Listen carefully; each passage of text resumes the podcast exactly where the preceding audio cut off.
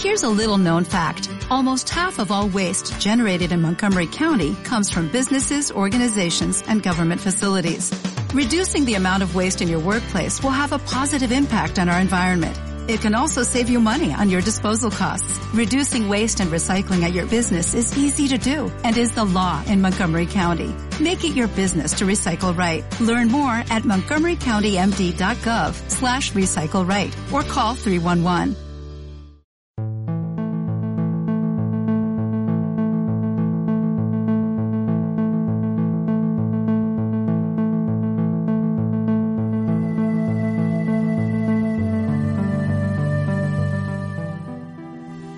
Bienvenidos al Instituto de Astrofísica de Andalucía.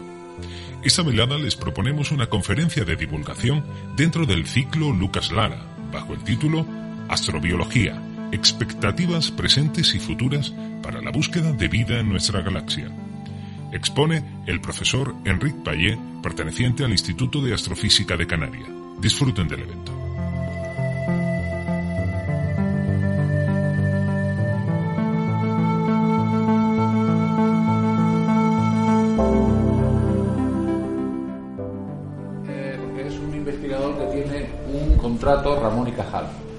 Contratos Ramón y Cajal son unos contratos eh, muy difíciles de obtener y que eh, se dan por cinco años con una promesa por parte de la administración española muy vaga de que eh, procurará darle la oportunidad de que obtenga una posición permanente, una plaza fija dentro del sistema investigador español.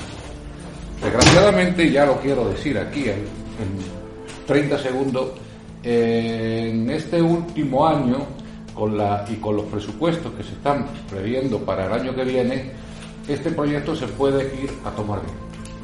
Se puede ir a tomar viento porque hay personas que van a acabar sus cinco años y que muy probablemente no tengan la oportunidad de quedarse dentro del sistema español de investigación.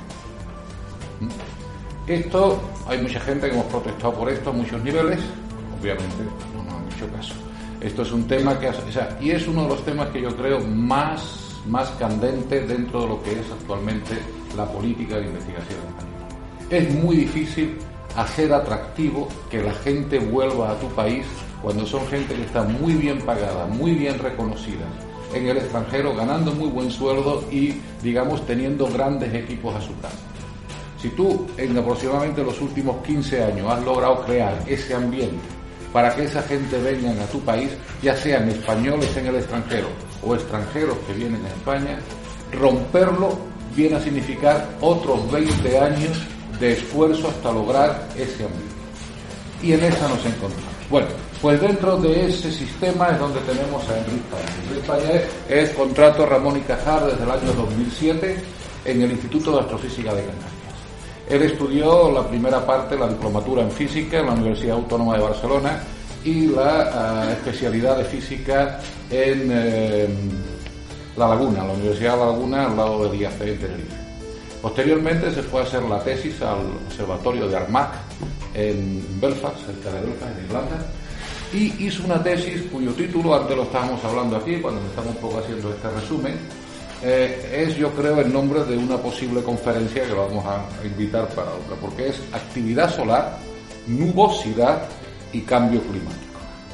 ¿Eh? ahora lo estábamos hablando y por primera vez se planteó la posibilidad de que los ciclos solares influyeran sobre la nubosidad, sobre la cantidad de nubes, por una serie de mecanismos que, que bueno, que ahora mismo serían muy largos de explicar pero que evidentemente es uno de los temas por los cuales ahora mismo hay más discusión sobre eh, cuál es la tendencia general del cambio climático. Posteriormente, de esta, a partir de, estos trabajos, él se fue a Estados Unidos, al Observatorio del Granoso, al Big Bear Observatorio que está en California, cerca del Caltech, de la Universidad Tecnológica de California, a, a finales de 2001, una vez recién acabada la tesis. Allí estuvo trabajando principalmente en el albedo de la Tierra, recordar que el albedo es, eh, por decirlo así, la reflectancia del espejo. O sea, si, la superficie de la Tierra fuera un espejo, ¿qué cantidad de luz reflectaría? Esto es lo que se llama el albedo y obviamente como no es un espejo eh, de azogue, ni es un espejo de aluminio, tiene, bueno, también estos le varían, tiene una, ah, un albedo variable que puede tener mucha influencia también sobre el cambio climático. Estas medidas eran necesarias y, digamos, de los pocos sitios donde se estaban realizando estas medidas en California. Por eso él se fue a hacerlo allí. Eh, otro, y a partir de ahí, astrobiología y exoplanetas. Eh, como ya digo, desde 2007 lleva trabajando en estos temas en el IAC y creo que los resultados que van a presentar van a ser apasionantes. Cuando quieran. pues muchas gracias, Emilio, por la invitación para estar aquí y por la sensibilidad problemas que tenemos los investigadores.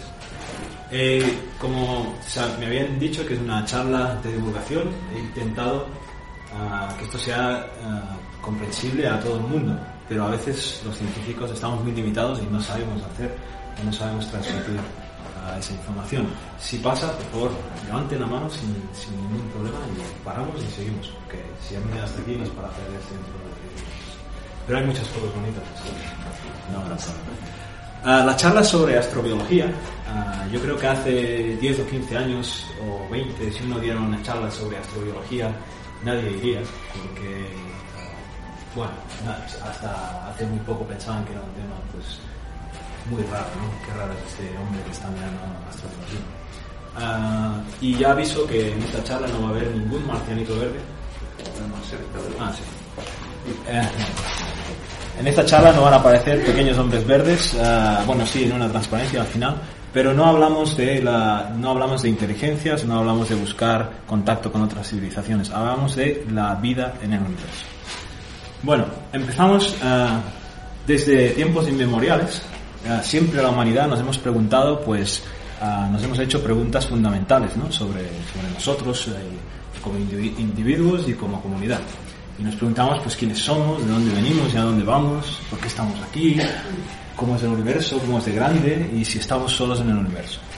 Bueno, de siempre estas son unas preguntas filosóficas que la gente ha contestado a través de la filosofía o de la fe o de las creencias. Pero quizás esta es la primera generación en que vamos a poder contestar una de estas preguntas, que es si estamos solos en el universo. Espero convencerles en esta charla que si no lo conseguimos ahora, lo conseguirán en la generación que viene detrás de nosotros. Ah.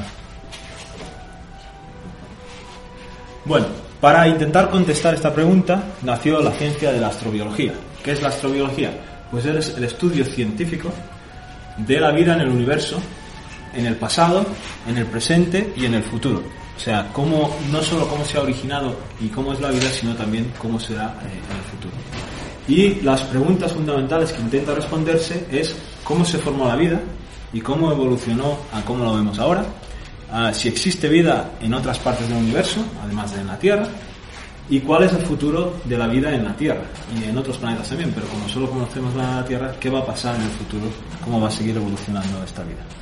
Ah, como uno puede fácilmente entender, es una ciencia de lo que llamamos realmente interdisciplinaria. No, si realmente queremos averiguar estas cosas, necesitamos juntar esfuerzos de químicos, biólogos, de astrónomos, de astrofísicos, de paleontólogos, etcétera, etcétera. Así que eh, abarca muchísimo y por tanto tiene muchas líneas de investigación también distintas. Para poder yo hablar de astrobiología y de las perspectivas de búsqueda de vida en la galaxia, en este caso en la Vía Láctea, primero tengo que dedicar unos minutos a exoplanetas, eh, que es un tema de los más calientes, de los más modernos en astrofísica. Ah, una charla de exoplanetas podría fácilmente durar mm, cuatro o cinco horas y no contaríamos más que la superficie porque yo creo que es el campo de astrofísica que produce más movimiento hoy en día. De hecho, se publican dos o tres artículos científicos al día solamente sobre el sistema. Y hoy en día ya no se publica un artículo de alguien que haya descubierto un planeta, sino de las últimas dos docenas de planetas que ha descubierto con sus instrumentos. Pero básicamente, la idea de que existen otros planetas es también inmemorial. Aquí tenemos una frase de Giordano Bruno hace ya 500 años, en las cuales él pensaba que existían innumerables soles y que había innumerables tierras dando vueltas alrededor de estos soles y que estaban pobladas por ah, seres vivientes. Bueno, no fue el primero ni el último que lo dijo, pero nadie, ninguno, desde los filósofos griegos o anteriores, o a los monjes del Renacimiento, nadie podía hacer más allá que una afirmación de fe. Pueden decir que pensaban que existía, igual que yo puedo decirles ahora que pienso que existen, pero no demuestro nada. Ah, vamos a intentar ver cómo podemos llegar a, demostrar cosas. Los exoplanetas eh, son básicamente planetas que están extrasolares, o sea, planetas que dan vueltas alrededor de otras estrellas que no son el Sol. O exoplanetas es la, palabra corta que usamos. Planetas que no están en el sistema solar. Y son muy difíciles de encontrar. Tan difíciles de encontrar ah, que solo hace 15 o, o 17 años se encontró el primero alrededor de una estrella que no fuera el Sol hace solo, hace dos décadas, pensábamos que existían ocho, nueve, depende de quién se pregunte, uh, planetas y todos giraban alrededor del Sol. Uh, y son difíciles de observar porque no es posible uh, observar directamente el planeta, porque cuando uno se va a una distancia astronómica y está viendo un planeta que da vueltas alrededor de una estrella, el planeta está muy cerca de la estrella. Y la estrella es muy brillante. Y el planeta no brilla, el planeta está hecho de rocas o de gases y solo refleja luz que la estrella eh, emite Así que, ah, por ejemplo, la Tierra, si uno la viera desde una distancia astronómica, eh, sería mil millones de veces menos brillante que el Sol. Es como intentar ver una polilla que se ha posado encima del capó de un coche con los faros abiertos.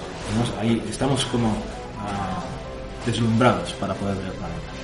Así que lo que tenemos que hacer por el momento es usar ah, técnicas para averiguar que el planeta está ahí sin poder verlo.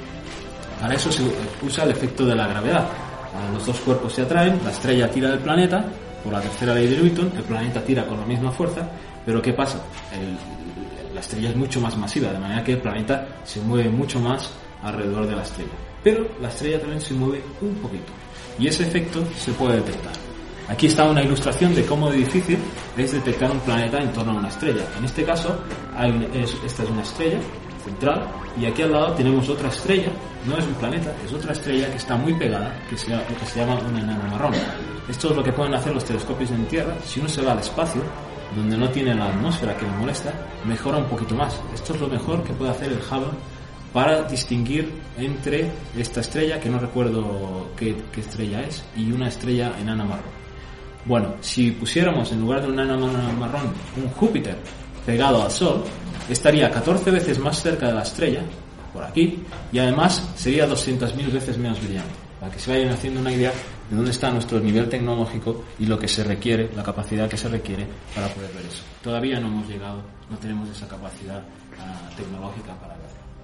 Así que lo que usamos, eh, los métodos de detección, hay varios, pero los dos principales, el, más efectivo ha sido medir velocidades radiales, que es medir el desplazamiento de la estrella. Al igual que cuando uno oye una onda sonora, un tren que se acerca y uh, oye el pitido más agudo y más grave según se acerque o se aleje, igual pasa con la luz. Solo que con la luz, como no es sonido, en lugar de hacerse más agudo o más grave, se hace lo que llamamos más roja, se mueve hacia colores rojos o se mueve hacia colores azules. Midiendo ese desplazamiento de la estrella, sabemos que hay un cuerpo ahí perturbándola midiendo cómo de grande es ese desplazamiento, sabemos la masa de ese cuerpo que está alrededor de esa estrella. Y de esa manera deducimos la presencia de un planeta. Ese es el, el, método más usado, ya digo hay muchos, pero no es de exoplanetas. El segundo método más usado es algunos de esos planetas, no todos, pueden dar vueltas alrededor de la estrella y vistos desde nuestra perspectiva, pues pueden dar vueltas así o así o en cualquier orientación. Pero algunos, por casualidad, están alineados con nuestra línea de visión y al dar vueltas a hacer su año, su traslación alrededor de la estrella, pasan por delante del disco de la estrella. De manera que si uno se queda fijamente mirando la estrella, cuando el planeta pasa por delante hay una disminución del brillo de la estrella. Y así es como también uh, se están preparando muchas misiones y hay muchos proyectos hoy en día que encuentran planetas de esta forma. Esto es muy interesante porque aquí solamente encontramos una masa mínima, una, una indicación de la masa de ese planeta, mientras que aquí uh, sacamos con precisión la masa y el radio, el tamaño de esos planetas y podemos precisar mucho mejor la naturaleza de esos planetas. Más tarde, hacia el final de la charla, hablaré de la explotación de esos planetas. Los planetas que transitan es mucho más fácil uh, entender su naturaleza por el hecho de que transiten, contaré más tarde. Pero solo algunos transitan. Ahora mismo, unos 100. Tenemos unos 100 planetas que, que transitan. Ya, ya descubiertos. Uh, como he dicho, hace unos 20 años no se conocía ningún planeta del sistema solar, hoy hay más de 500 y no puedo poner el número porque si lo pongo hoy mañana va a estar mal, porque literalmente cada día se descubren nuevos planetas. Son ya más de 500. Han dado muchísimas sorpresas desde que se descubrió el primer planeta. El primer planeta era un, planeta gigante como Júpiter, pero que estaba más cerca que Mercurio, estaba muy, muy, cerca del Sol, y ya desde su descubrimiento desafiaron todas las leyes o lo que pensábamos que eran nuestras teorías de cómo se formaban y evolucionaban esos planetas. Ah, pero no voy a extenderme en eso. Hoy vamos no a planetas, sino a vida. Ah, y hasta el momento, por supuesto, todos los planetas que hemos encontrado son masivos, son tipo Júpiter o algunos, algunas decenas de planetas, lo que llamamos supertierras, son planetas que tienen entre 2 y 10 veces la masa de la Tierra y en ese rango podrían todavía, probablemente tengan, ah, una, un, núcleo, una corteza con una superficie y una atmósfera. En ese caso serían habitables. Pero de esos solo conocemos unos 20 o 25. la mayoría son masivos y son grandes. ¿Por qué? Pues por una cuestión de tecnología. Los grandes son los que producen las mayores señales y son los que nuestros instrumentos ah, pueden detectar. Si no fueran masivos no los habríamos detectado. Pero el hecho de que todos los que encontremos sean grandes no significa que no estén más pequeños. Significa que esos son los que podemos ver. De cualquier manera, la, lección que sí se puede extraer ya de la estadística que tenemos de que cuántas estrellas miramos y somos capaces de medir y encontrar los planetas es que hay muchísimos planetas. Lo que la mayoría de astrofísicos ha pensado siempre, pero no ha podido probar, y es que los planetas son comunes. Quizá no todas las estrellas tengan planetas, como el Sol, pero sí, ah, por lo menos la mitad de ellas, por poner un número, ah, tendrán planetas. Y eso hace que la posibilidad de que exista vida en el universo de repente se abra, ah, porque hace 15 años si no teníamos planetas, no va a estar la vida. Así que eso ha iniciado una, con más ahínco en los últimos años el volver a pensar cómo se podría detectar vida en otros planetas. Ah, por supuesto, esos planetas existen no solo en una multitud de, variedades, sino una multitud de planetas, de sistemas planetarios. Por ejemplo, ah, este es nuestro sistema solar, con los cuatro planetas rocosos más cerca del Sol y los gigantes gaseosos ah, más alejados, pero se han encontrado otros sistemas solares pues sin planetas rocosos y con unos Júpiteres mucho más calientes, mucho más cerca, se llaman calientes. Existe una grandiosa variedad tanto de tipos y tamaños de planetas como de configuraciones de, de sistemas planetarios. La tecnología que tenemos ahora en desarrollo ah, es la de búsqueda de esos planetas. En concreto, ah, hay un satélite que está volando desde el año pasado que se llama Kepler, que va a monitorizar 100.000 estrellas durante el año pasado y los próximos tres años y va a intentar medir diferencias en el brillo por el paso de esos planetas enfrente de, de, las estrellas. También tenemos otra misión que se llama Corot, que están las dos haciendo búsquedas, esta es quizá un poco más sensible para planetas, puede llegar a planetas tipo terrestres, pero solo uno o dos no tiene probabilidades de encontrar muchas, pero tiene probabilidades y se espera que encuentre miles y miles de planetas más grandes que la Tierra.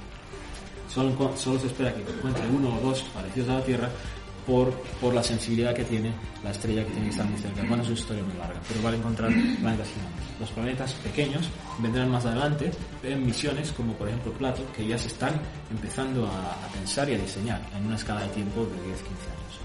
Después de estas misiones de búsqueda de planetas, vendrán misiones de caracterización, que quizá algunas se puedan hacer desde telescopios en tierra, pero que ah, la mayoría probablemente tendrán que ir al espacio para evitar la atmósfera terrestre, porque si buscamos algo que se parezca a la atmósfera terrestre y miramos a través de la atmósfera terrestre, no podemos verlo. Y esas misiones ya harán caracterización. Por caracterización lo que llamo es saber no solo que ese planeta está ahí y encontrarlo, sino ya de qué está hecho, qué materiales están en su corteza, qué materiales hay en su atmósfera y de ahí deducir qué propiedades tiene, si es habitable y finalmente si está habitado. Una cosa es ser habitable, la otra es ser habitable. Ah, para ello lo que estas misiones van a intentar hacer es buscar estrellas que se parezcan al Sol y usarán tecnología para quitarnos ese deslumbramiento, de alguna forma bloquear la luz de la estrella y dejarnos ver esos planetas que están alrededor. Y la luz que la estrella emite en todas direcciones y el planeta refleja, en este caso hacia nosotros, es lo que mediremos. Esa luz, que tiene las propiedades del Sol, ahora lo veremos, se reflejará y al reflejarse adquirirá información de la superficie y de la atmósfera de ese planeta y la llevará con ella hacia nosotros. Esperamos recogerla, analizarla y luego ver, uh, descifrar esa información para poder aprender a cosas de eso. Para ello lo que tenemos que buscar entonces ya eh, apartamos del tema de los exoplanetas, seguimos buscando planetas y hablando de planetas, pero lo que ya buscamos ya no es exoplanetas en general, sino buscamos mundos habitables. Habitables no son habitados, son mundos donde podemos esperar que la vida tuviera una oportunidad o por lo menos tuviera las condiciones necesarias para existir. ¿Y qué es un mundo habitable? Que simple y llanamente es un mundo capaz de mantener agua líquida en su superficie. Y esto es probablemente, y lo sabemos y somos conscientes, lo que a mí me gusta llamar el, el antropocentrismo del siglo XXI. El antropocentrismo es pensar que somos el centro del universo. Hace pues mil años pensábamos que la Tierra era el centro del universo, hasta que nos dimos cuenta que no, que el Sol era el centro del universo y nosotros damos vueltas alrededor. Luego el Sol resultó no ser el centro del universo, sino estar en un brazo espiral alrededor de una galaxia que tampoco está en el centro del universo. Ahora tenemos que salir ahí afuera y buscar vida. ¿Cómo hacemos para buscar vida? Pues nos miramos a nosotros mismos y esperamos encontrar lo mismo ahí afuera. Es lo que se llama, eh, a algunos autores les gusta llamar el efecto espejo no mira las profundidades, mira las galaxias, cada vez vemos más cercanos y al final ahora lo que estamos buscando es un reflejo de nosotros mismos ah, una vez la, astrofísica ha pasado a la ciencia ah, de, las estrellas, otra vez a planetas y otra vez a vida, ¿no? Es como subir y bajar y volver a, lo mismo.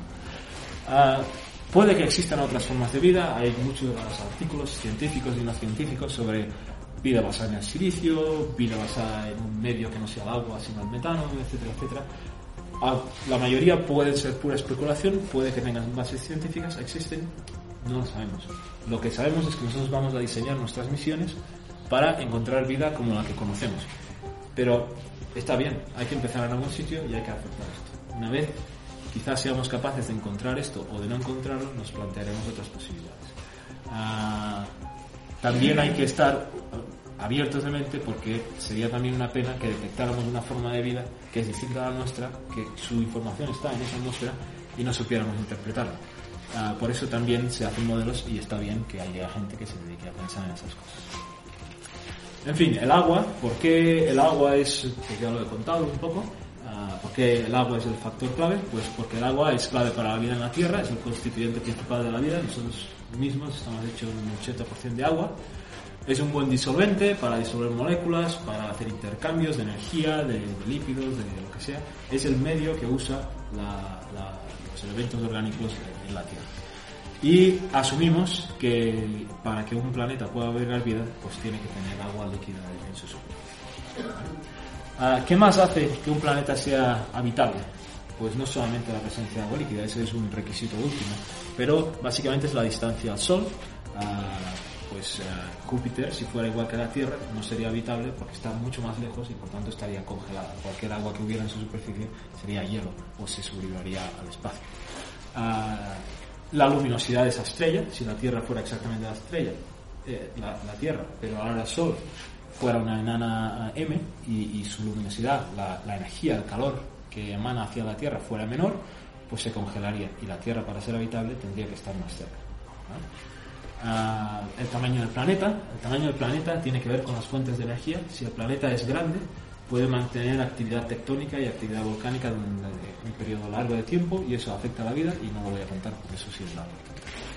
Pero un planeta como Marte, por ejemplo, se piensa que ha perdido su atmósfera debido a que es más pequeño, su actividad tectónica terminó antes y por tanto perdió aquellos elementos que podrían haber dado paso a un mantenimiento de la vida si se desarrolló, porque hubo una época en que Marte podía, eh, eh sido clasificado como habitable, ah, pero se perdió, simplemente porque procesos de pérdida atmosférica y la composición química de la atmósfera. Si tenemos un planeta que está lejos del Sol y no tiene gases invernaderos, se enfriará mucho más y por tanto no tendrá agua líquida. Pero si ese mismo planeta, quizá a la misma distancia, le ponemos mucho CO2 en la atmósfera o metano que son gases de efecto invernadero, quizá ese efecto invernadero suba la temperatura del planeta y, es capaz de ser habitable aún estando más lejos del Sol. Por tanto, es toda una serie de factores que hacen que la distancia de la estrella se tenga unos bordes más o menos difusos, dependiendo de la... Ah, lo que es la zona de habitabilidad, pues básicamente es lo que he contado. Si está demasiado cerca de la estrella, pues los océanos hierven y se evaporan, como Mercurio, por ejemplo si alguna vez tuvo agua, pues seguro que ya no la tiene. o ah, si está demasiado lejos, pues estará demasiado Esto, evidentemente, en esta escala estará demasiado frío como para tenerlo.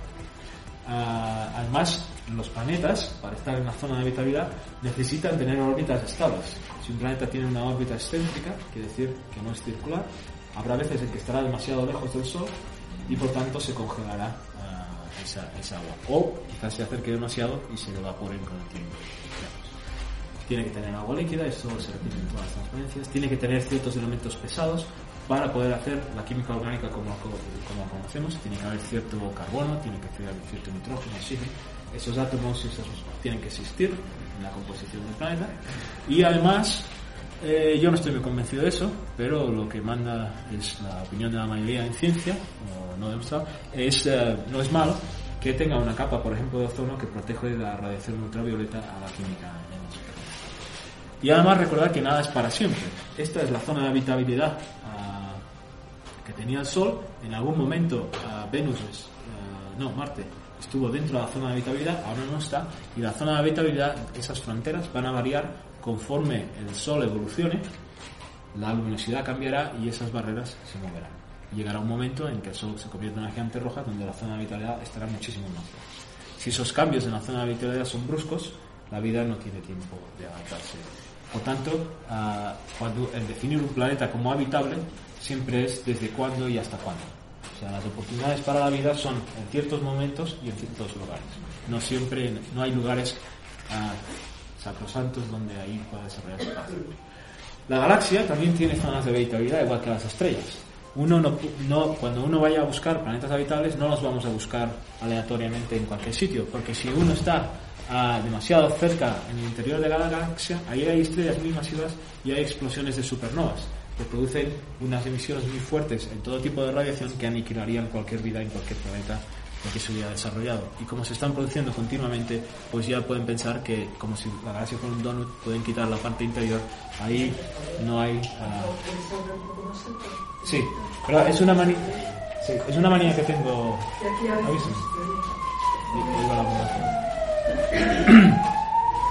La, la galaxia también tiene una zona de habitabilidad preferencial. El centro de la galaxia no es habitable porque hay explosiones de supernovas que ocurren muy frecuentemente y que aunque hubiera planetas habitados, esa vida desaparecería. Igualmente, en las regiones más exteriores de, la galaxia, las estrellas son, uh, no hay demasiados metales en, esas estrellas, que son estrellas de las primeras generaciones que se formaron, y como no hay elementos como el carbono, como el oxígeno, que la vida necesita, pues tampoco esperamos encontrarlos. Así que hay como un anillo preferencial, que es donde creemos que encontraremos la mayoría de planetas habitables. Ah, ¿Dónde está el Sol dentro de esta galaxia? Pues nuestra vía, la Vía Láctea, nuestra galaxia vista desde dentro es así. Si la viéramos de lado sería así.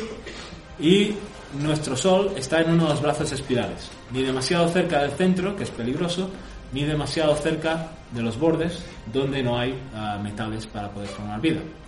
Ah, de hecho, si uno hace un zoom de esta parte de la galaxia, este es nuestro vecindario y esto es donde vamos a buscar vida. Así que en la charla del desengañado no vamos a buscar vida en la Vía Láctea porque es demasiado grande, las estrellas están demasiado lejos y no tendríamos suficiente mm, señal, uh, información para verlo.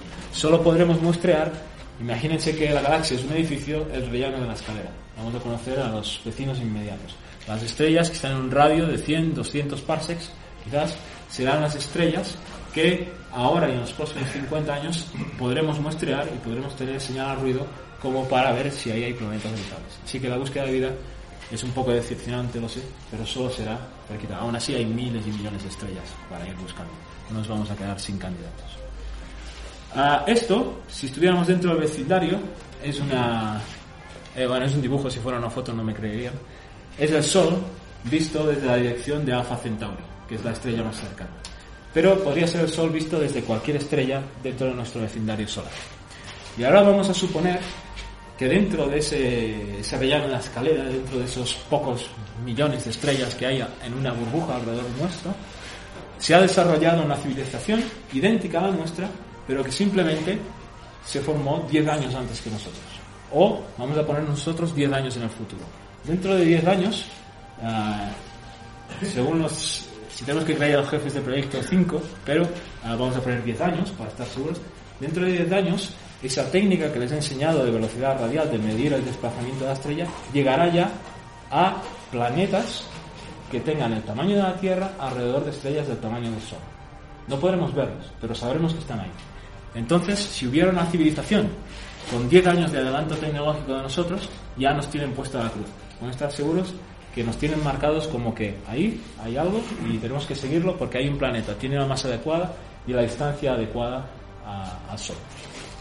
Entonces, ah, seguramente nos tienen marcados. Igual que nosotros planeamos, estamos empezando ya a marcar las estrellas que tenemos alrededor, donde hay planetas, ellos tendrán marcados nosotros como un mundo habitable uh, que podrían Este es el artículo que salió en los periódicos anunciando el descubrimiento. Si ahora hacemos un, salto un poco más adelante, no es mentira, lo dibujó mío. y vamos 50 años adelantados, o suponemos que nos ahorramos una de nuestras guerras mundiales, pues uh, ya en 50 años tendremos, o creemos que tenemos la, tendremos la tecnología, porque es una cuestión ahora de inversión, de dinero de interés en llegar allí, y podremos pasar al siguiente paso, que es la caracterización. Ya no solo sabríamos que ahí hay un planeta habitable, sino que intentaríamos captar la luz de ese planeta y ver de qué está hecho ese planeta. Y, y si, aunque, sea, aunque tenga la distancia adecuada y el tamaño adecuado, si ahí hay vida o no hay vida. ¿no? Entonces, ahí entra donde tenemos que pararnos un momento y plantearnos, bueno, pues cuando tengamos la información de ese planeta, ¿cómo sabremos que hemos encontrado uno? Porque Venus tiene prácticamente el mismo tamaño que, la Tierra. Y Venus podría estar a la misma distancia que la Tierra, haber evolucionado de forma distinta porque al formarse la atmósfera era distinta o porque la estrella pues ha tenido una serie de erupciones y, ha erosionado su atmósfera por muchos motivos. O porque tiene un planeta gigante que ha deformado su, su órbita, ¿no? Ah, y puede no ser habitable. Entonces, tenemos que pensar qué rasgos realmente distinguen a un planeta habitable. ¿Qué es único que tiene la Tierra y que no tiene ni Venus, ni Marte, ni cualquier otro planeta? Y tenemos, eso es muy importante, porque he dicho que en 50 años vamos a volar misiones. Pero esas misiones y experimentos se piensan antes. Uno diseña una cámara, un espectrógrafo, un instrumento pensado a medir una línea, una, cierta ah, propiedad de una atmósfera. Así que ahora hacemos el efecto espejo y para poder contestar estas preguntas, para poder saber qué misiones vamos a construir, tenemos que volver a casa. Tenemos que volver a mirar la Tierra y entender qué la hace distinta del resto del sistema solar. Y eh, tenemos que usar a la fuerza, a ver si alguien sabe, a ver si están nominados, cuántos ejemplos tenemos de planetas habitados. Pues solo tenemos uno, así que tenemos que conformarnos con la Tierra, no podemos ayudar. La Tierra tiene 4.500 millones de años desde que se formó, tiene una masa enorme y el rasgo más distintivo para un astrobiólogo sería que la temperatura más alta ocurre a unos 60 grados en una zona de Libia, en el desierto, y, la temperatura más baja es de casi 90 grados en la, en la Antártica.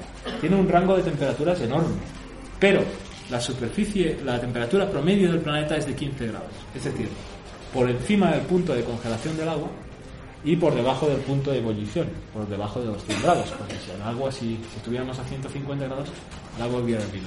De manera que posee un océano de agua en estado líquido. Y eso es fundamental para la Tierra. De hecho, lo que voy a hacer ahora es un poco de historia de lo que hemos ido aprendiendo sobre el planeta Tierra desde el pasado y hasta ahora y cómo eso lo podemos aplicar a la búsqueda de ese planeta. Bueno, pues si uno exploraba la Tierra hace 2000 años, un mapa de Eratóstenes, pues la Tierra tenía un solo continente, era un planeta de un solo continente al cual se estaba lejísimos ah, para, viajar y así era el mundo. Si uno va a hace 500 años solamente, ah, en un mapa mundi de Martin Wolf, no voy a hace 500 años, este es un mapa mundi de que eh, en ese momento ya la Tierra tenía más de un continente, de hecho tenía varios. Y si se fijan, este es el primer mapa que se conserva donde aparece el continente americano. Y me gusta, me gusta mucho. ¿Por qué lo pongo en una charla? Porque fíjense cómo de profundo era eh, Estados Unidos, la zona menos conocida en ese momento. empezaron a, explorar por Sudamérica, Norteamérica es delgadísimo. Sin embargo, la costa, más o menos, para la precisión de la época, las han hecho bien. ¿Por qué? porque ¿cuáles eran las sondas? ¿Cuáles eran los experimentos que esa gente tenían para reconstruir la información? Los barcos. Los barcos eran geniales, se movían rápido, les permitían ah, ir allí y podían ver la costa y las montañas cerca de la costa. Entonces podían hacer mapas de lo que eran las costas del continente. Pero no tenían ni idea de cómo de profundo era el continente, porque para eso se necesita otro tipo de sondas. Se necesita que alguien baje y camine o coja un caballo y explore ese, ese rango que está ahí perdido. ¿no? Como también ni en GPS está un poco, pues no podían ver que estaban cometiendo errores. Bueno, pues eso es lo que nos va a pasar cuando vayamos a explorar un, planeta extrasolar. Nosotros vamos a diseñar experimentos que van a, medir una cierta cantidad, van a medir ah, pues una longitud de onda, van a medir quizás un rasgo, van a medir ah, unas temperaturas y puede que solo seamos sensibles a las capas más altas de la atmósfera, a la parte iluminada del planeta pero no a la parte nocturna, etcétera, etcétera. De manera que hay que intentar observar la Tierra de tantas formas y maneras posibles como podamos para tener eh, y lo mismo tenemos que hacer en nuestro planeta para que nuestra ah, visión global de ese planeta sea la más acertada posible, la más precisa posible y luego a ver si ayuda, ¿no? Bueno, seguimos explorando la Tierra. Hace solo 100 años empezó a verse la Tierra, empezó la gente a poder ver su propio pueblo desde el espacio. Y eso se hacía pegando una cámara fotográfica un cohete y, si tenía suerte, tomaba la foto antes de estallar o antes de caerse. Ah, hace solo unos 60 años empezó a verse por primera vez la curvatura de, la Tierra. Y eso se veía desde el espacio también con un cohete, en este caso los V2, que eran capaces de subir casi hasta el espacio y sacar una foto en blanco y negro donde ya se veía la curvatura de la Tierra. Más tarde, la primera foto que tenemos de la Tierra, vista ya desde el espacio, se tomó en 1960, una imagen de televisión, esa fue la primera imagen de un satélite en eso era un cohete que subía y bajaba, eso es el primer satélite. Y en el año 67, hace unos 50 años solamente, se tomó la primera foto en color de la Tierra desde unos 37.000 kilómetros de altura, en la cual eh, el Sol estaba detrás del satélite, con lo cual se veía todo el hemisferio iluminado por el Sol. Todo lo que no se ve es de noche.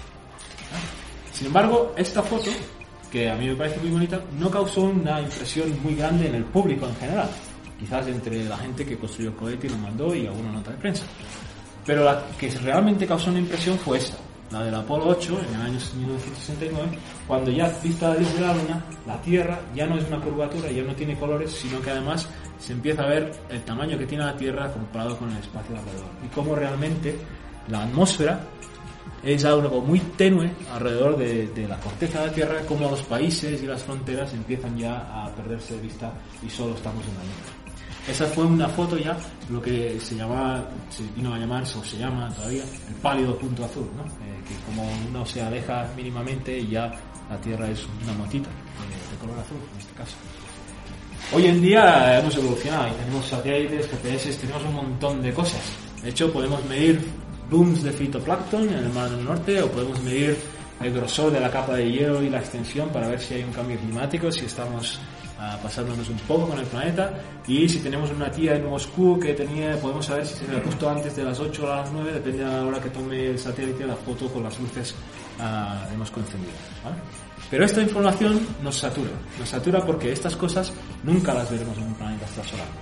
De hecho, lo, lo que tenemos que hacer es seleccionar qué información de esta es aplicable a la búsqueda de exoplanetas y a la búsqueda de uh, de vida en otros planetas. Así que tenemos que ponernos, pensar qué haríamos si fuéramos ET y estuviéramos viendo a la Tierra o básicamente nosotros es lo que vamos a hacer.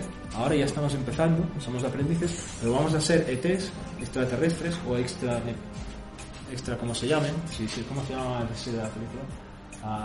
Avatar, eh, ¿cómo se llama? Bueno, Pandoras. Pues seremos extra pandoranos, porque los, para los pandoranos seremos los extraterrestres. ¿Y cómo se ve nuestro planeta desde fuera, desde una distancia astronómica? Bueno, pues ahí tienen una ilustración. Esto es una imagen de la sonda Cassini que está dando vueltas alrededor de Saturno y lo que está haciendo es un coronógrafo natural. Un coronógrafo viene de la palabra corona solar, son instrumentos que se diseñaron para tapar la luz del sol y poder ver la corona del sol, que es una área del sol mucho más caliente y más extensa, pero más débil. Lo mismo vamos a usar para buscar planetas extrasolares. hay que poner algo, un coronógrafo, así, para tapar la luz de la estrella y ver los planetas que están a su alrededor. Bueno, pues en este caso, Saturno nos está haciendo de coronógrafo porque está tapando la luz del Sol y nos permite ver, si hacemos un zoom de esta parte de la imagen, vemos este puntito así.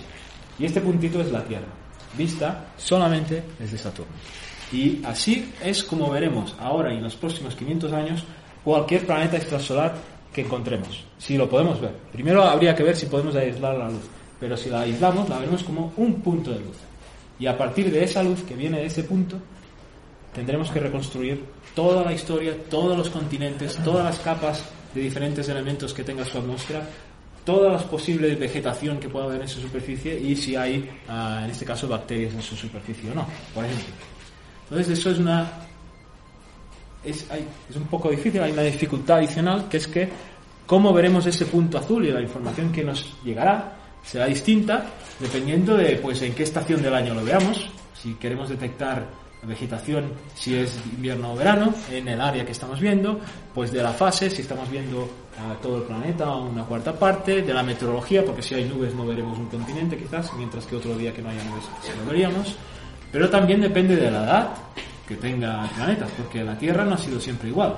Si uno mirara hace mil millones de años, quizás encontraría que la Tierra solo tiene un gran continente y a lo mejor ni siquiera está cerca del Ecuador, mientras que ahora tiene tres o cuatro grandes masas continentales. Y además, la longitud de onda, los colores, ahora hablaremos de colores, a los que uno está mirando, porque depende de a qué longitudes de onda, depende de qué cámaras uno esté usando, la información le vendrá quizás de, zonas extratropicales o le vendrá más del Ecuador. Así que estará pesada esa información, estará toda mezclada, pero pesada de forma distinta. Y eso es solo un ejemplo. Ah, el 19 de noviembre de 2003, a las 10 en punto, si alguien estuviera mirando a la Tierra, si la estuviera mirando desde el polo norte vería esto, desde el polo sur o desde el Ecuador, parecen realmente cinco planetas distintos y sin embargo es exactamente el mismo planeta en el mismo momento. Así que vamos a ver cómo se ve la vida en la Tierra desde el espacio. ¿Cómo vamos a hacer eso? Igual que hacemos siempre todo en astrofísica. Lo único que podemos medir de más allá del, del sistema solar es luz que nos llega de las estrellas, de los planetas, de los meteoritos, de cualquier cosa que esté ahí afuera. Todo lo que nos llega es luz. Básicamente seleccionamos el objeto que queremos ver y lo que hacemos es descomponer su luz.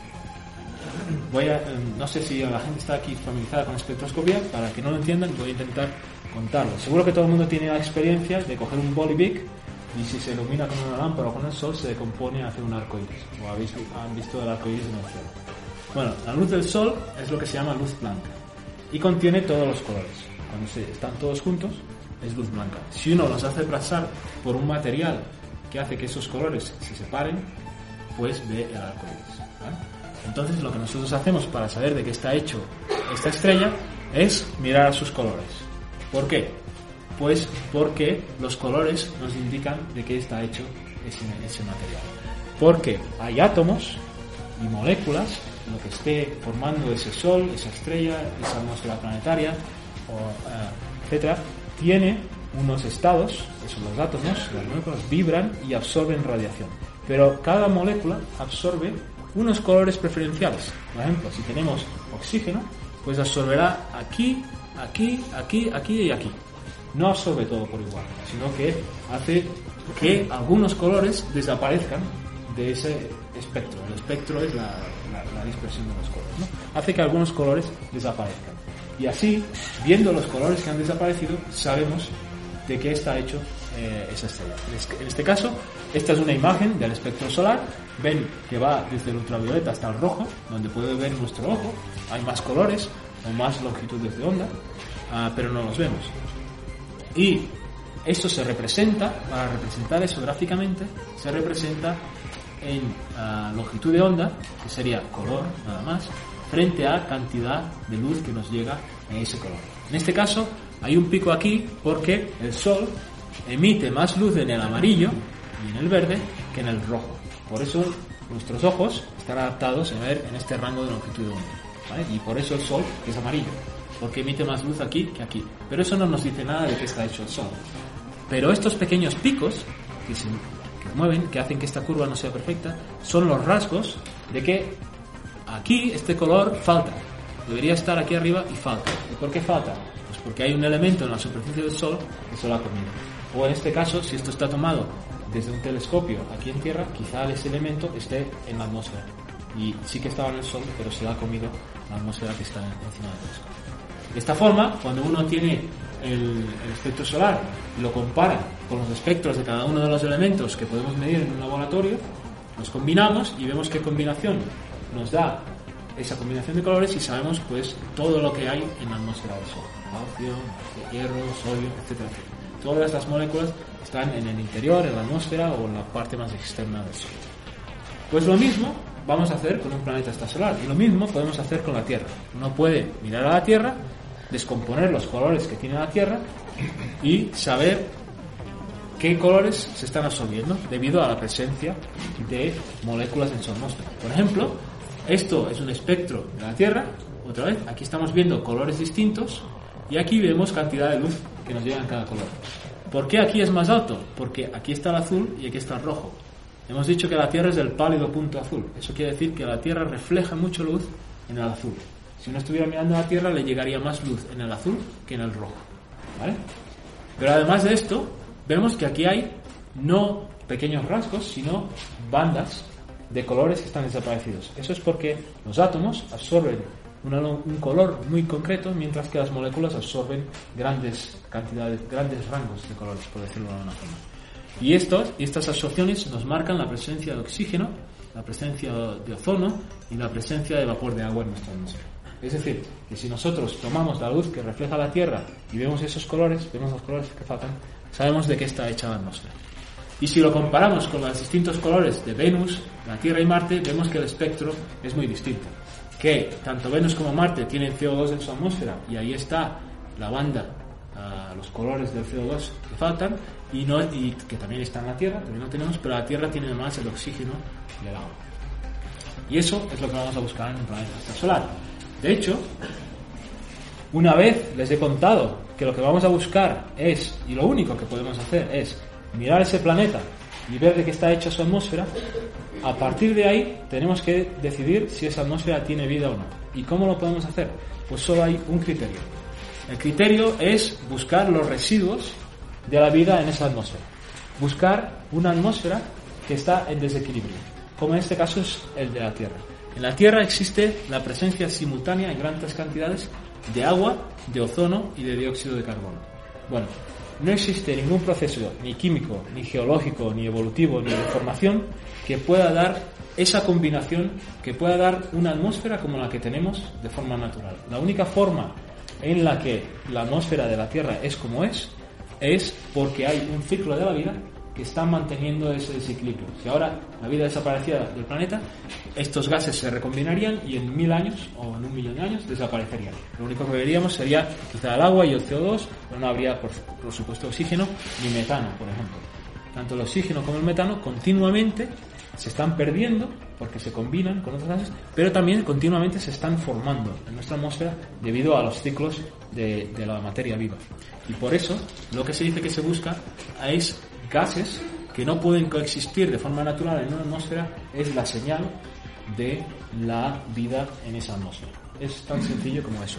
Buscamos residuos, quita de todo ese, todo ese conjunto de seres biológicos que expulsan a la atmósfera y que acaban contaminándola.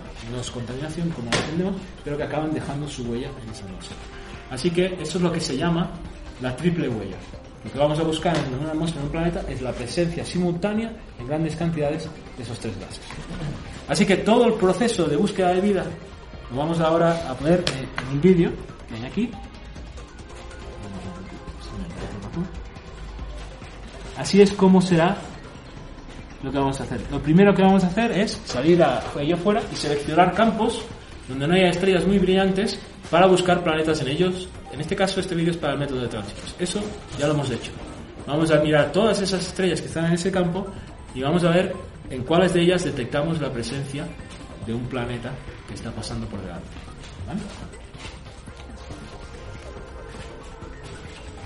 Una vez encontremos uno, en cada campo pues marcaremos las estrellas en las que hay planetas. Que esperamos que sean muchos. He dicho que nos encontraba más de 500. Esto ya está hecho. ¿eh? No es ciencia ficción, ya lo tenemos hecho. Luego seleccionaremos las que están más cerca. ¿Por qué? Porque será más fácil ver esos planetas que están ahí cerca e intentaremos sacar el espectro, los colores de ese planeta. Y lo que veremos es que un planeta que sea pues como Mercurio quizás, o como Marte, cuando saquemos sus colores no veremos nada. Veremos la curva que tiene la emisión de ese cuerpo que tiene un pico donde, donde marca la temperatura.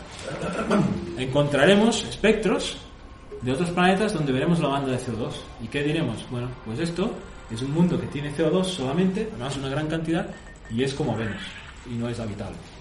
Pero quizás encontremos uno que sí sea habitable, o habitado en este caso, y lo que veremos es que hay CO2 en su atmósfera, que hay agua y que hay oxígeno.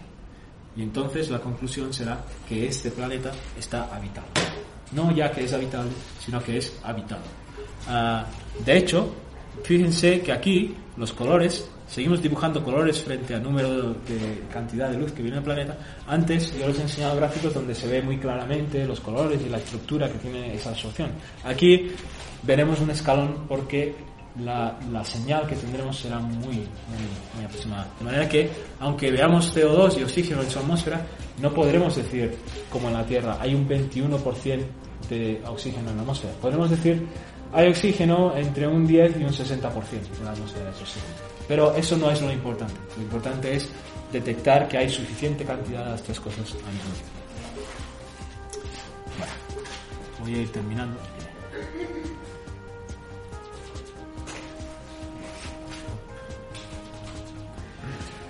Bueno, y entonces la triple huella es lo que nos dirá la presencia de vida. Pero todavía podemos rizar el rizo un poquito más solamente, que es qué tipo de vida, ¿vale?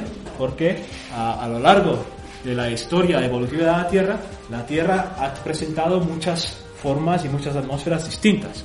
Y cuando vayamos a encontrar un planeta extrasolar, nadie nos dice que estará en el mismo periodo evolutivo que la Tierra, sino que puede estar en cualquier estadio evolutivo. Puede ser una Tierra mucho más futura que la nuestra o puede ser una Tierra primigenia.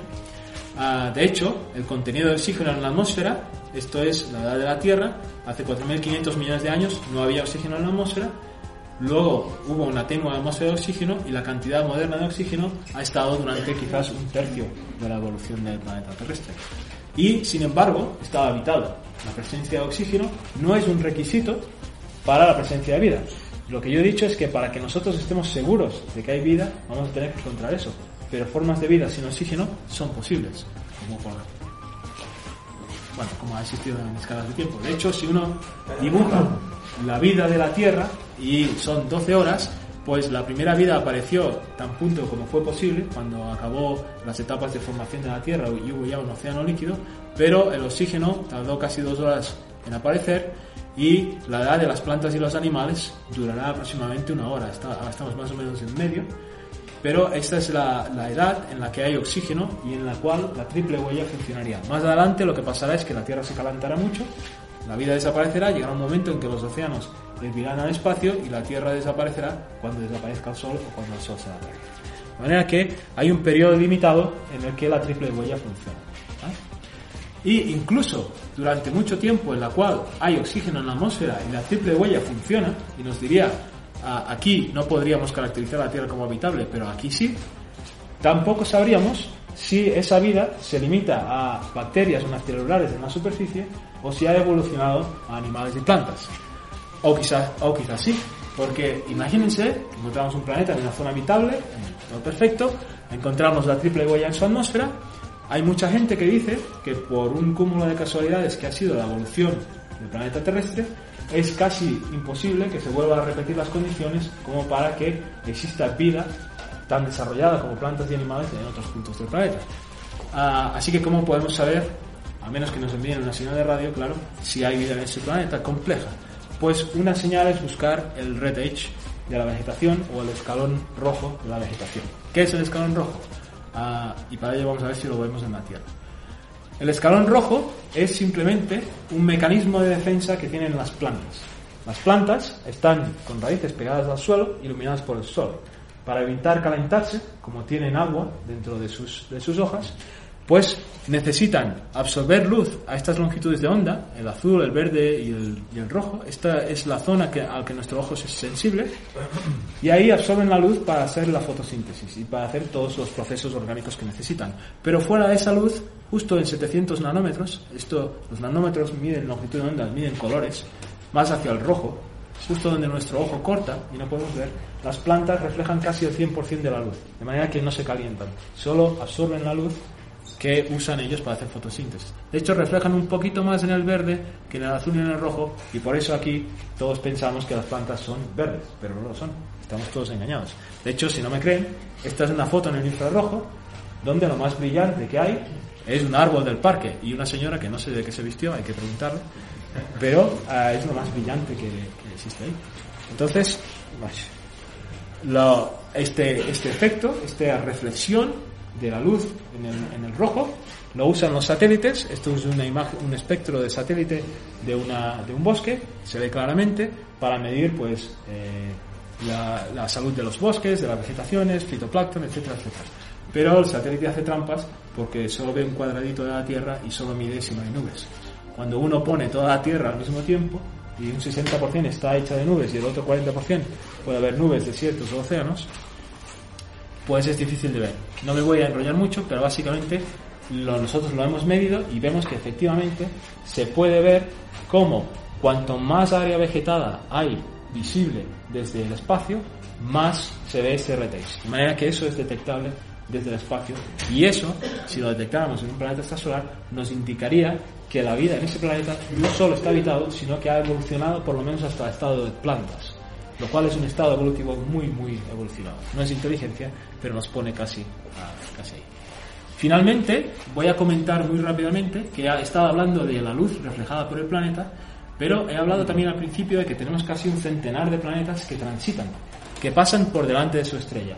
Y esa es una oportunidad única, porque lo que pasa entonces es que la luz que nos llega de la estrella solo contiene la información del Sol, pero cuando el planeta está delante, hay luz que pasa por este anillo de atmósfera del planeta, no por el centro, que es opaco, y este anillo de atmósfera, la luz, absorbe los colores de esa luz de la estrella que pasa a través suyo y contiene información de todas las moléculas que hay en su atmósfera. Y eso es mucho más fácil de medir que no la luz reflejada del propio planeta. Porque hay mucha más luz que pasa a través de la atmósfera, porque la estrella es muy potente, que la que refleja el planeta. Y de hecho, para Júpiteres calientes, para planetas gigantes, ya se ha podido medir y ya se ha detectado la presencia de agua, de CO2, de metano en sus atmósferas. Ya se ha hecho esto. Ya viendo cómo el planeta pasa por delante, si toma un espectro cuando no está el planeta y cuando está el planeta y la diferencia nos indica la presencia de todo eso en la atmósfera. Y todavía no tenemos la sensibilidad para hacerlo para planetas terrestres. Pero ahí sí que estamos a un paso de poder hacerlo. Pues ahí sí que podemos llegar en un paso de unos 10 o 15 años podremos hacerlo. De hecho, nosotros lo que hemos hecho es medir eso para la Tierra. ¿Y cómo podemos medir la Tierra pasando por delante del Sol? Pues lo hemos hecho usando la Luna. Porque si uno estuviera el 16 de agosto de 2008 en la Luna y estuviera mirando hacia el Sol, lo que vería es que la Tierra estaba produciendo un eclipse. En ese momento, desde la Tierra, la Luna se veía entrando en la umbra y en la penumbra, se veía entrando en la sombra del Sol. Y desde la Luna, la Tierra parece mucho más grande que el Sol, así que la oculta, oculta al Sol. Y lo que se ve es esta es una foto de otro eclipse distinto, de una sonda que está al lado de la Luna.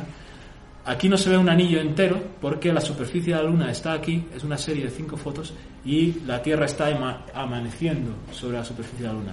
Pero cuando el Sol está ocultado por la Tierra, lo que se ve es un anillo de atmósfera de la Tierra.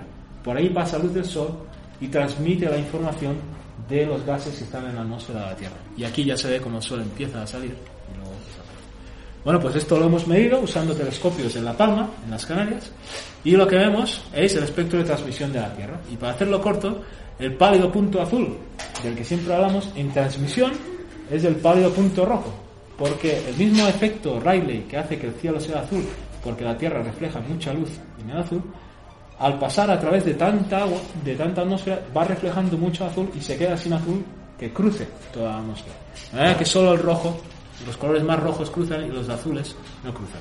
Y vemos que en el espectro de transmisión existen los mismos rasgos de oxígeno, de agua, de metano y de CO2, pero además es que son mucho más profundos, mucho más fáciles de medir. Ya no es una pequeña banda, sino que son bandas muy grandes por el hecho de que estas moléculas son muy poco abundantes en la atmósfera, pero ha cruzado tanta atmósfera para llegar a nosotros esa luz que dejan sus huellas. De manera que, además de que esta técnica es mucho más fácil de hacer que aislar la luz del planeta, además los rasgos son mucho más marcados. Con lo cual, es muy posible que en 10, 20 años, si descubrimos una Tierra que transita alrededor de una estrella que esté cercana, podamos ver, uh, podamos ver, uh, detectar su atmósfera con telescopios incluso desde Tierra. Uh, finalmente, ya la parte quizá un poco más filosófica, y quedan cinco transparencias, ¿no? no sé cómo voy de tiempo. ¿Qué probabilidades reales hay de buscar vida ahí afuera? ¿no? bueno, hay gente que piensa que la vida es un milagro, y que ha sido diseñado con un plan de su Dios eh, que quiera o, de la, o del mismo universo que piensa y que ha seguido un plan que es imposible de volver a repetir. Hay gente que piensa que no tiene nada que ver con la fe ni con un diseño inteligente ni nada de eso, sino, pero piensa que el acúmulo de accidentes es tan grande que no hay casi probabilidad de encontrar eso ahí afuera. Y hay gente que piensa que si se dan las condiciones, que dadas que las leyes de la naturaleza son las mismas en todos sitios y que los átomos y las moléculas y las leyes de la física y la composición de todos los planetas sean iguales, si se dan las condiciones químicas y de ambiente apropiadas, será casi inevitable. La verdad que esto de momento sigue siendo posturas, creencias. frente a los que piensan que hay un diseño, hay quien antepone el principio de mediocridad, que realmente no hay nada, no hay nada realmente apreciable sobre alguna característica, no hemos encontrado ninguna característica de la Tierra que no sea físicamente o químicamente repetible en cualquier sitio del universo. Pero lo que ayuda quizás es pensar que en el universo, esto es de Carl Sagan de cuando yo era pequeño, que eh, siempre ponía este ejemplo, que el número de estrellas que hay en el universo es mayor que el número de granos de arena en todas las playas de la Tierra. Lo cual es un número que es muy difícil de imaginar, yo no he podido hacerlo nunca y que cada una de esas estrellas, antes se decía, podría tener planetas. Ahora sabemos que cada una de esas estrellas tiene planetas. La estadística que empieza a surgir de todos esos 500 planetas es que una de cada dos estrellas tiene planetas, lo cual sigue siendo que la mitad de todos los granos de arena de todas las planetas de la Tierra. Entonces, es razonable que de todos los granos de arena en una playa solo 20 o 25 sean negros, pues quizás sí. Que sean verdes. Bueno, yo he estado en una playa en Hawái que tiene granos verdes de olivina probable que en Canarias no haya ninguno, pero que solo haya uno en toda la Tierra que se haya formado de esa forma es un poco improbable para mí. La manera en que la gente intentó resolver esto, ¿eh? aquí está el marginito verde que prometí, por si alguien vino por eso, no se vaya. El señor Drake propuso una ecuación que dice nada, absolutamente nada, que es, él está interesado en, en cuántas inteligencias podríamos contactar, gente como los que hace el SETI, quieren saber, y dice que el número de civilizaciones extraterrestres con las que seremos capaces de comunicarnos sería igual a el número de estrellas que se parezca al Sol, eso ya es falso. Eso ya es, esta ecuación tiene 30 o 40 años y es ya falsa. Porque ahora sabemos que puede haber planetas alrededor de otras estrellas que no son solares y los modelos nos dicen que podrían también ser habitables. ¿Cuántas de esas estrellas forman planetas? ¿Cuántas forman planetas como la Tierra? ¿En cuántos de esos planetas evoluciona la vida? en cuanto a la vida evoluciona hasta el punto en que se desarrolla la inteligencia, cuántas de esas inteligencias tienen voluntad de comunicarse y de esas, cuántas no se vuelan los sesos antes de poder comunicarse.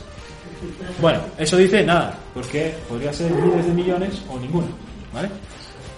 Pero ya he dicho antes que nosotros somos uno de los planetas del sistema solar, que hay miles de millones de estrellas, de los miles de galaxias que tenemos, y que hay ciertas expectativas ahora que no estaban cuando se formuló esta, ecuación. Entonces vamos a ponerla aquí. El número de estrellas que hay en la galaxia, y ahora no es el número de estrellas tipo solar, aunque hay una estrella sol, ya lo sabemos. Eso lo podemos medir, tenemos una idea. Bueno, quizás 10 más, 10 menos, o 10.000 millones más menos. Pero más o menos tenemos una idea de cuántas posibilidades tenemos. Lo que la generación presente puede hacer, y por generación presente entiendo los que estamos trabajando en investigación y los postdocs que se están formando ahora mismo, es, creo que cuantificaremos, de hecho ya lo estamos haciendo y ya soy capaz de decir 50% por lo menos, cuantificaremos este factor, cuántas estrellas forman planetas, eso lo sabremos, ¿vale? Y lo sabremos casi ya, estamos empezando a saberlo. Espero que cuantificaremos también comisiones como Kepler y los que van a seguir, cuántas de esas estrellas forman planetas que son como la Tierra. que tienen por lo menos, no son como la Tierra habitados, pero tienen las mismas propiedades de masa, de radio, de distancia de la estrella, o que son habitables. ¿Cuántos planetas hay habitables? Y luego, si somos capaces de aislar la luz de, las este- de, ese- de ese- de esos puntos, y ahí, ahí estaremos a los 30 años o 40 o 50, dependiendo del dinero, de la inversión que se haga, detectaremos qué fracción de esos mundos tiene vida, buscando esa triple huella. Ah, de hecho, bien implícito en la última, probablemente determinaremos si el desarrollo de la vida es algo inevitable, es algo común o es algo que ah, probablemente es, solo existe en la Tierra. Porque cuando tengamos una población de 100 planetas cercanos que son iguales a la Tierra, somos capaces de extraer el espectro, de ver los colores, y en ninguno hay vida, mm, empieza a ser sospechoso. Vamos a tener un boom de creencias religiosas. Si resulta que de 100, 87 vemos los rasgos de la vida, es que probablemente ha pasado algo en los otros 15, pero la vida es algo que. Y si de 100 vemos 15, pues sabremos que la vida es algo que se da en circunstancias relativamente especiales. Siempre tener en cuenta el de volarse los sesos, hay que evitarlo. Finalmente, acabar que ahora cuando ve- veamos la galaxia, ¿eh? nuestra Vía Láctea, ahora no solo hay estrellas, no solo hay agujeros negros, no solo hay binarias, enanas marrones, que es la astronomía siempre, ahora hay planetas que están siendo una realidad y que hemos encontrado. Hemos encontrado planetas alrededor de estrellas pulsares, que son planetas super extraños donde no puede haber vida, pero que nadie sabe cómo viene ahí. Encontramos planetas que tienen auroras fantásticas, de hecho hay un planeta donde se cree que tiene super auroras todo el tiempo. Encontraremos planetas que son Júpiteres calientes, planetas como Júpiter puestos muy cerca de la estrella, ya los hemos encontrado.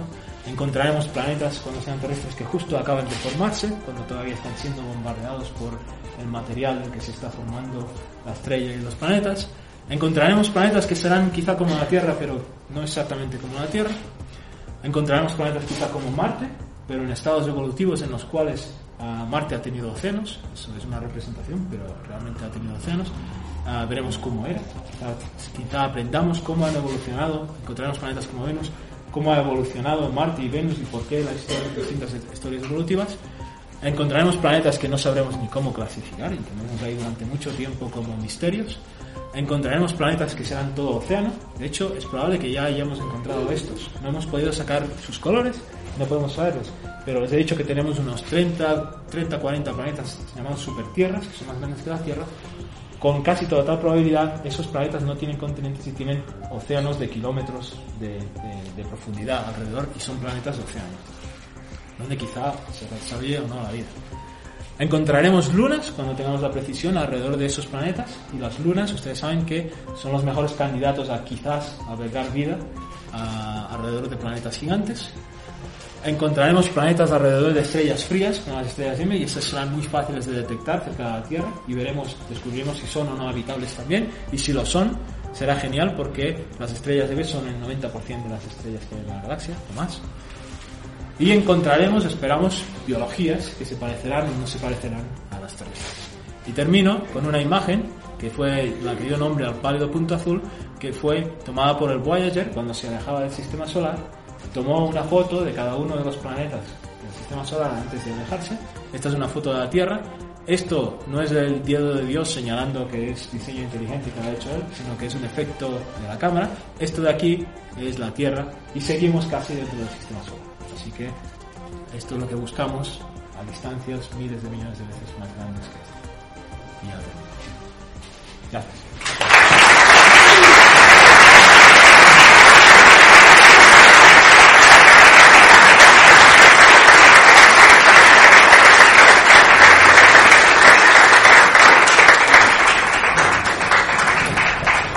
Bueno, pues tenemos tiempo para unas cuantas preguntas. Hace pocas semanas eh, me, me pareció leer en la prensa de que se había hecho un experimento sé, de coger una bacteria de no sé qué sitio, eso no, no lo recuerdo, se habían colocado en la estación espacial que hay, fuera y se han tenido no sé cuánto tiempo, se han regresado a la Tierra, se han vuelto a traer y nada, siguen vivas. ¿Usted sabía algo de eso? Sí, ah, no sé nada de ese experimento, pero creo que la pregunta es pueden ir al espacio y volver y no les pasa nada. Está visto, según este experimento, lo que ya te di por lo visto, es que pueden viajar, eh, pues no sé, en un asteroide, en un cometa, tal. Sí, eso se llama la panespermia. Para resolver el origen de la vida en la Tierra, hay gente que dice, bueno, la vida en la Tierra vino de otro sitio donde había vida, viajó en un, en un asteroide, en un pedazo de roca que es- se expulsó de ese planeta, cayó en la Tierra, hay bacterias que efectivamente pueden sobrevivir a ese viaje y de ahí surgió la vida en la Tierra. Bueno, es trasladar la pregunta de, bueno, ¿y de dónde surgió en otro sitio? ¿no? Puede ser que pase. Ah, de hecho, hay todo un campo de la astrobiología que se llama los extremófilos, que son sí, organismos que pueden vivir en situaciones extremas. Pueden vivir en el hielo de la Antártica, pueden vivir en, en el fondo de los océanos sin luz solar y usando las fumarolas como fuentes de luz, o pueden vivir en los reactores nucleares. Entonces, hay gente, bueno, es cierto que eso expande el horizonte de vida de dónde podemos encontrar vida, no solamente en planetas como la Tierra. Pero también hay que ir con cuidado a ver si la vida se formó en las condiciones, digamos, ideales de la Tierra y si luego se aclimató a esos ambientes, es muy distinto a que se originara en esos ambientes. Pero está claro que hay muchos organismos que pueden sobrevivir en muchas cosas. Una de las conclusiones que sacado de la aplicación es que todavía hasta el día de hoy no se ha descubierto ningún planeta idéntico en medio a la Tierra. Entonces, partiendo de la base de la teoría de que, las leyes de la naturaleza son universales, inmediatamente que el que dentro de cuatro o cinco años está por cada uno, por lógica podemos pensar que hay vida de algún tipo, de binaria, de célula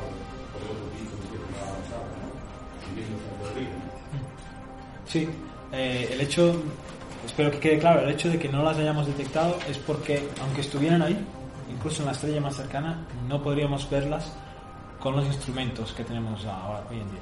Es, es porque los, no da, los instrumentos no dan para verlas. Por eso estamos perfeccionándolos y haciendo telescopios más grandes para captar luz, etcétera, etcétera. Pero es cierto que, no sé si me estoy inventando eso, pero por lo menos el sentido común me dice que cuanto más chiquita es la cosa, más cantidad hay en el universo. O sea, el universo tiene galaxias y, cada galaxia tiene estrellas, hay muchas más estrellas que galaxias. Ah, las estrellas tienen planetas y por lo menos en el sistema que vemos en el sistema solar hay más planetas que estrellas, luego hay átomos, hay más átomos que planetas. Entonces, por norma, si siguiéramos esta norma intuitiva que me estoy inventando, si vemos que hay un montón de planetas gigantes, debería haber un montón más de planetas más pequeños que son más fáciles de formar que no los gigantes. Solo que no los vemos todavía. Hay una cosa que me llama la atención. ¿Cuántos años luz hay desde la Tierra a eso, esos planetas que, que se pueden ver? Bueno, ver. Bueno, a la estrella más cercana serían cuatro años luz. A cuatro con algo luz. Hay mucho, pero da igual, no tenemos que verlo. Ya estamos esperando que, nos llegue la luz. La verdad, cuanto más lejos esté ese planeta, ese planeta o esa estrella en torno a la cual gira el planeta, más vieja será la luz que nos viene de ese exoplaneta, más vieja será la información de qué estaba pasando en ese planeta cuando llegó. Pero también el tiempo de vida de los de las estrellas de los planetas es bastante grande comparado con el que tardará en llegar la información de ese vecindario local, de ese rellano de la escala.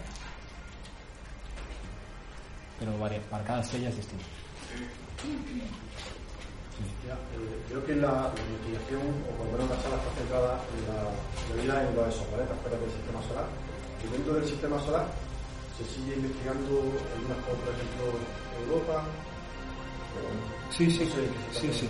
Lo- es que no, puedo, no se puede contar todo.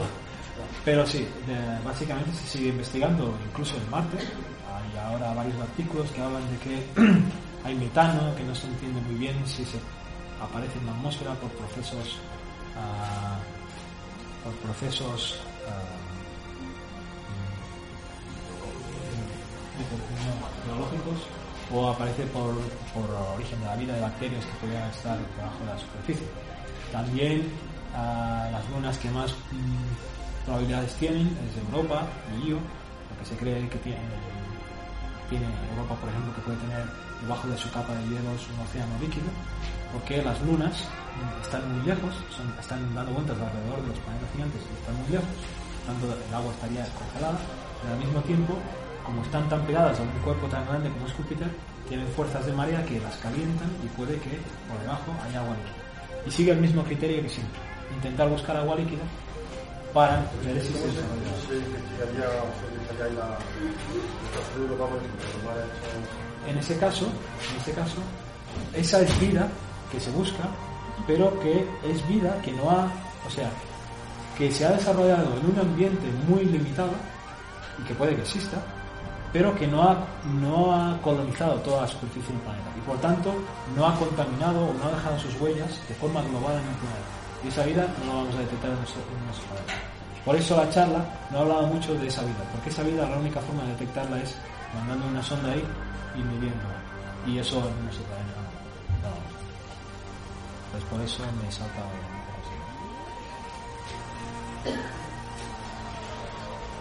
Yo más quería hacer un comentario de la, la- la fórmula de Drake. La fórmula de Drake no solo es que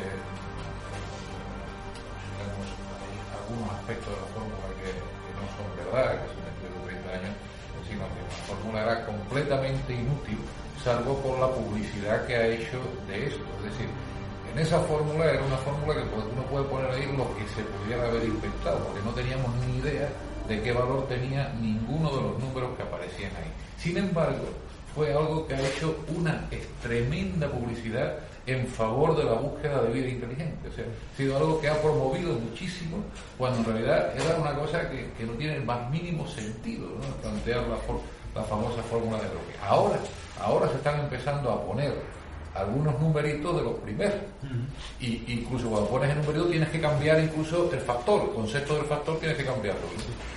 Y esos números van a dar para buscar vida, no inteligencia ni, contactos, es para lo que es. Muy bien, pues antes de darle un caluroso aplauso por la maravillosa charla que nos ha dado, recordar que la próxima El es el 16, 16, porque si no ya entramos en épocas navideñas y no lo hemos dejado ni para el 30 que sería ni para el 23 que está todo el mundo comprando regalos. Entonces bueno, nos vemos el 16 para la próxima vez. Y gracias.